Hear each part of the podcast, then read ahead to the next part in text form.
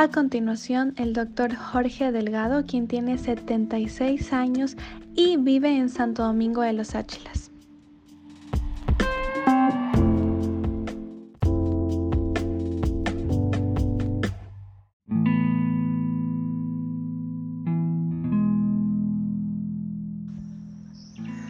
Buenos días, mi princesa.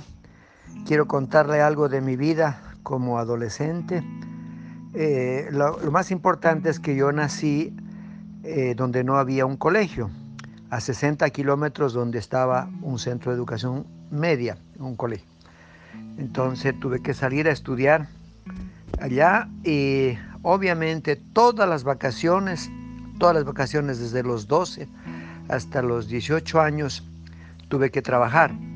Trabajaba todas las vacaciones y a veces en, fin de semana. Lo más importante eh, de esto es que la visión de mi papá era que yo tenía que estudiar, a pesar de la dificultad de educación, sin embargo, tuve la oportunidad de estudiar y nunca dejé de trabajar y nunca dejé de jugar también. Me encantaba el deporte, me fascinaba el deporte, especialmente el boli, especialmente. Jugaba eh, fútbol, básquet, pero nunca dejé de estudiar, nunca dejé de trabajar, nunca dejé de jugar. Y en ese trayecto también conocí a una chica muy bonita que se llamaba Mariana, cuando tenía yo 16 años.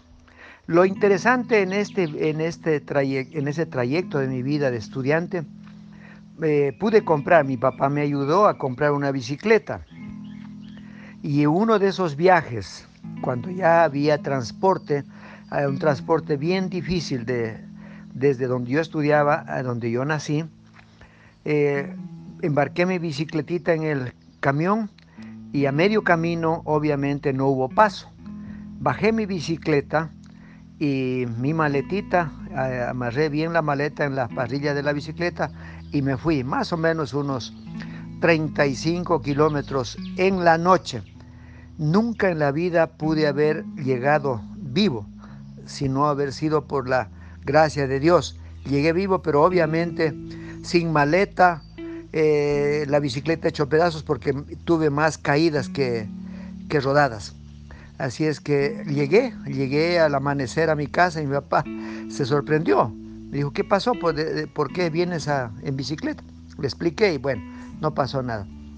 Cuando tuve 16 años conocí a Mari y a los 22 años, bueno, Dios hizo que nos casemos y cuando seguimos la universidad, ya tenía, al cumplir la, la carrera, ya tenía mis cuatro adorados hijos.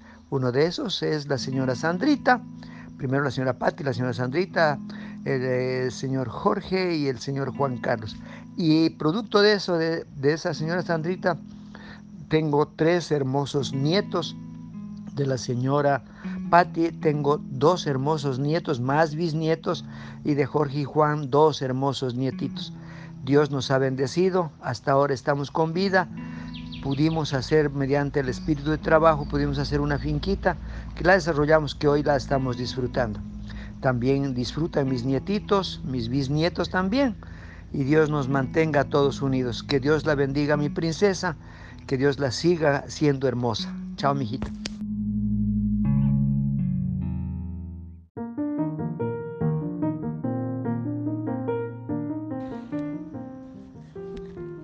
Mi recomendación a los jóvenes es que disfruten de la vida mientras estén de esa edad, disfruten de la, de la familia, disfruten de la cultura del trabajo, disfruten del deporte, respeten a sus mayores, respeten y nunca jamás caigan, jamás en el vicio de la vagancia o del alcohol o del tabaco que eso me ha favorecido a mí. Nunca jamás en mi vida fumé, nunca fui un tomador. Peor, peor en mi vida conocí lo que eran las drogas. Entonces eh, fui muy obediente a mis padres, muy creyente de Dios y muy, muy fiel a lo que mis papás me decían para que siga el camino derecho. La juventud de ahora tiene que entender que tiene que buscar, tiene que buscar la oportunidad de hacer algo con trabajo y nunca mezclarse con el, tiempo mal gastado, con la droga, con el alcohol, con el tabaquismo.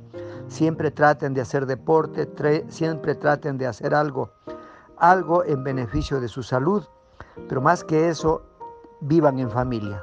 Ese es el mensaje de, de ahora, que la familia es lo más importante. Que Dios los bendiga a todos los que creen en esto.